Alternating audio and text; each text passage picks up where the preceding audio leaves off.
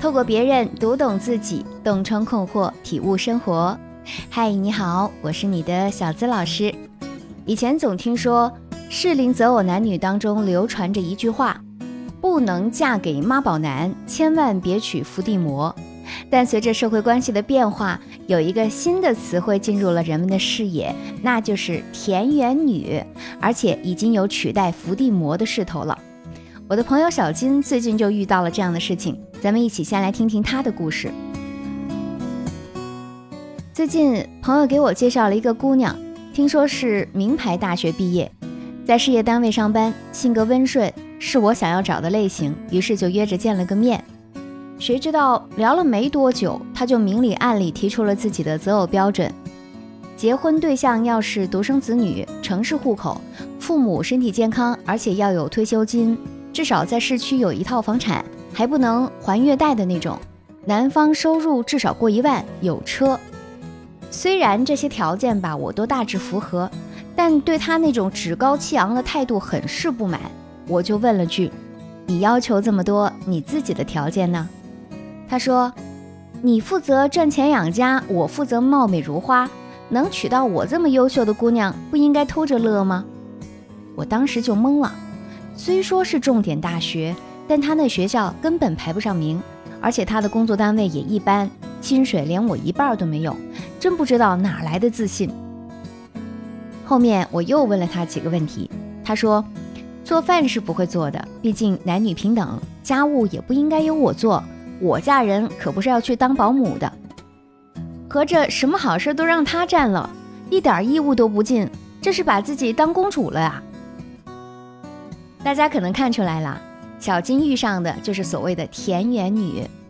什么是田园女呢？我来科普一下，田园就是看起来质朴朴实、勤劳贤惠，但实则不然。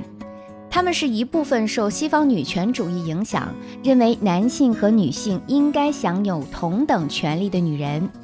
当你希望她为家庭做贡献的时候啊，她会说你压榨了她的自由人格。当你跟他谈独立，要跟他平摊责任的时候，他又认为男性养家是理所当然的，自己只负责貌美如花。总结起来呢，田园女的表现特点分为这样几类，大家可以来听一听啊。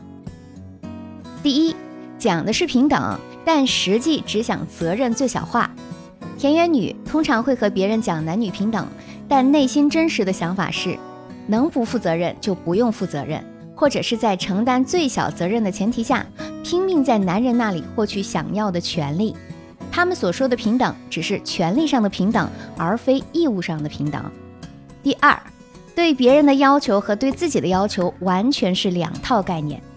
就有网友总结了田园女的定义如下：他们给自己定义的优秀标准是本科学历，身高一米六零左右，爱旅游，但其实是爱花钱，会烘焙。但实际上不会做饭，经济独立，往往只够自己的开销。而他们认为优秀男生的标准是，至少九八五本硕，最好是一线户口，有房有车，年薪五十万起步，相貌端正，无不良嗜好。除了这些，还有很多细节上的要求，简直就是网友所说的大型双标现场。那么，我们作为新时代女性。该如何避免被别人误认为是田园女，又能合理的提出自己的择偶需求呢？接下来啊，我会给你讲几个关键的点，大家可以记下来。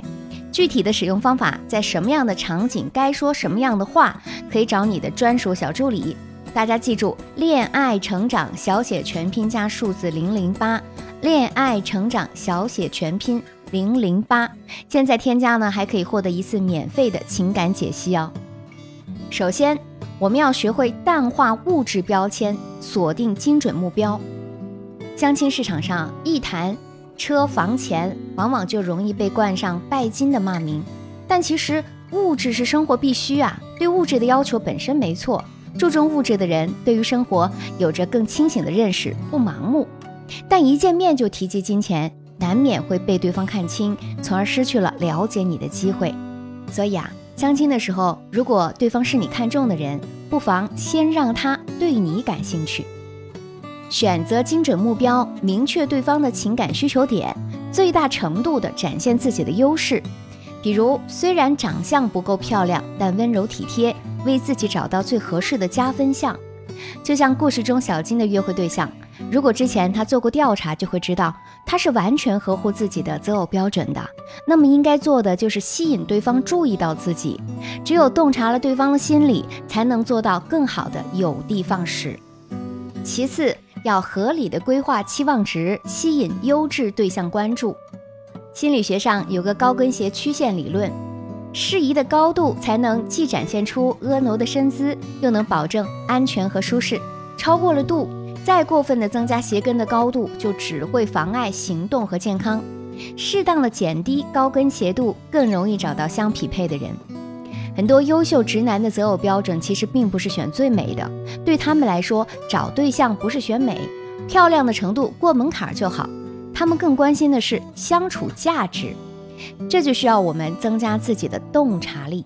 通俗点说呢，就是能够觉察到他人的情绪以及需求，然后知道如何给予对方正向的帮助，比如鼓励、陪伴、引导、安慰等等。通过这一点啊，你就能更好的吸引住优质男的目光，让他对你情有独钟。最后，树立个人品牌，实现最终目标。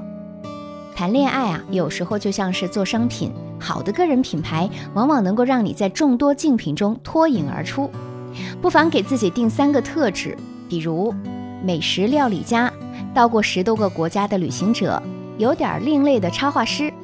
这三个特质随便拿出一个，都有很多可以展示的东西，让对方眼前一亮，记住你是个独特的姑娘。你有优秀的个人品牌，还怕找不到好的投资商吗？所以在跟对方提要求的同时，首先保证自己是值得被投入的，才能实现最终的目标。有人说，田园女的兴起是因为女权主义的全球趋势。但真正的女权主义精髓是什么？是双方的权利平等，是一种积极向上的思想浪潮，并不是一味的强调享受权利。权利与义务是对等的，既然追求权利，自然也需要承担相应的义务，这才是真正的女权主义。亲爱的，适当的淡化物质标签。找准自己的精准目标，加强自身的优势，才能找到你想要的更合适的人呢。想找合适的人不是一蹴而就的，感情都需要慢慢磨合。想知道你心仪的他是不是那个最合适你的人吗？可以添加我的小助理“恋爱成长全拼小写零零八”来测试一下哦。解密情感烦恼，给你最真切的知心陪伴，最快乐的情感成长。我是小资，就是那个读懂你的人。现在小资老师的抖音号、视频号已经同步开播了。在视频号里啊，我会给你带来更精彩、更有用的情感知识，也欢迎大家多多去关注。微信视频号、抖音号直接搜索“小资我知你心”，我在这里等你哟。